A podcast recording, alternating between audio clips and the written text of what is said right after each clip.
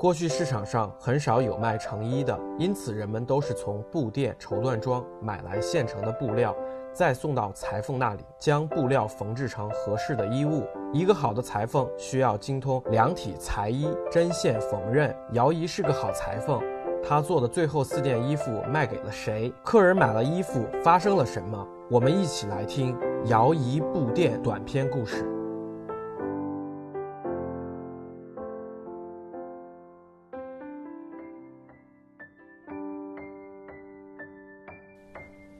姚姨是这个村子的最后一个裁缝。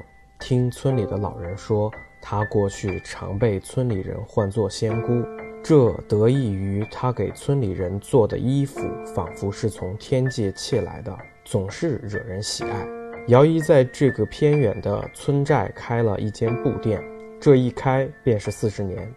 姚姨布店几乎陪伴了村里老一代人的大半辈子。姚姨布店就开在村南临近陈山的街道上，四十年来都不曾迁移。从刚出生的满月肚兜，到结婚时的团袖红袍，再到入殓的素白净丝寿衣，她通通能做。但姚姨只给女人做衣服。姚姨死的那天，手里还握着剪子，仿佛她这一生与千丝万缕的丝线总离不开关系。是他亲手裁断了自己生命的丝线，殷红的鲜血在他依靠着的白布上肆意弥漫散开，他的生命将永远注入这段布匹里，以另一种形式继续存在。听闻姚姨的死，街坊邻居都扼腕叹息。有的人说姚姨可怜，终身未婚，膝下无一子半女，因此无法忍受孤独终老。也有的人说姚姨该死，因为她的这间铺子不肯拆迁，导致政府对南街的改造计划迟迟不能顺利开展。姚姨的尸体被抬了出来，用她铺子里的那块染血的白布简单裹着。从此，这里最后一个裁缝也离开了南街，离开了村子。四十年前，姚姨荣归乡里，正值芳华年少。他在村外学艺的两年，正好赶上改革开放大潮，一番又一番时尚潮流犹如洪水猛兽席卷中国内陆。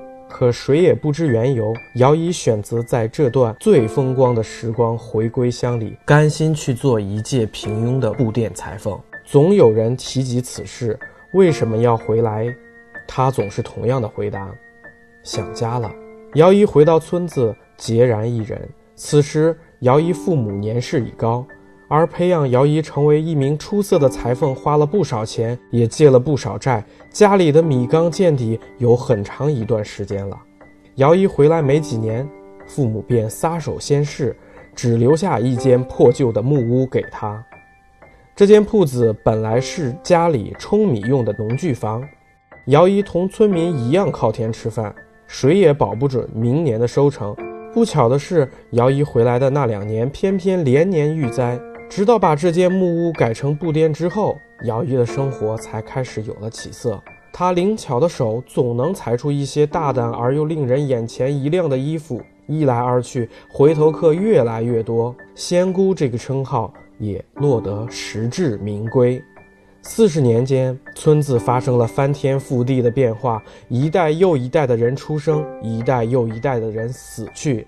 穿着姚姨所制的双子细鱼肚兜的新生儿越来越少，越来越多的尸体更是直接穿着医院的病服入土埋葬。姚姨辉煌的时代终将没落，这他是知道的。手做的工艺产量低，所花费的心思和精力也少不了。卖一件便少一件，能不赔本就已经很难得了。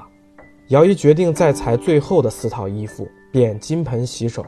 姚姨闭店两个多月，呕心沥血完成最后的四套衣服：一件绣锦运花肚兜，一件滚金绣边丝绸旗袍，一件薄纱尼龙褶裙孕妇装，一件蜀绣仙鹤南山寿衣。关于姚姨的故事。就从这四件衣服开始说起吧。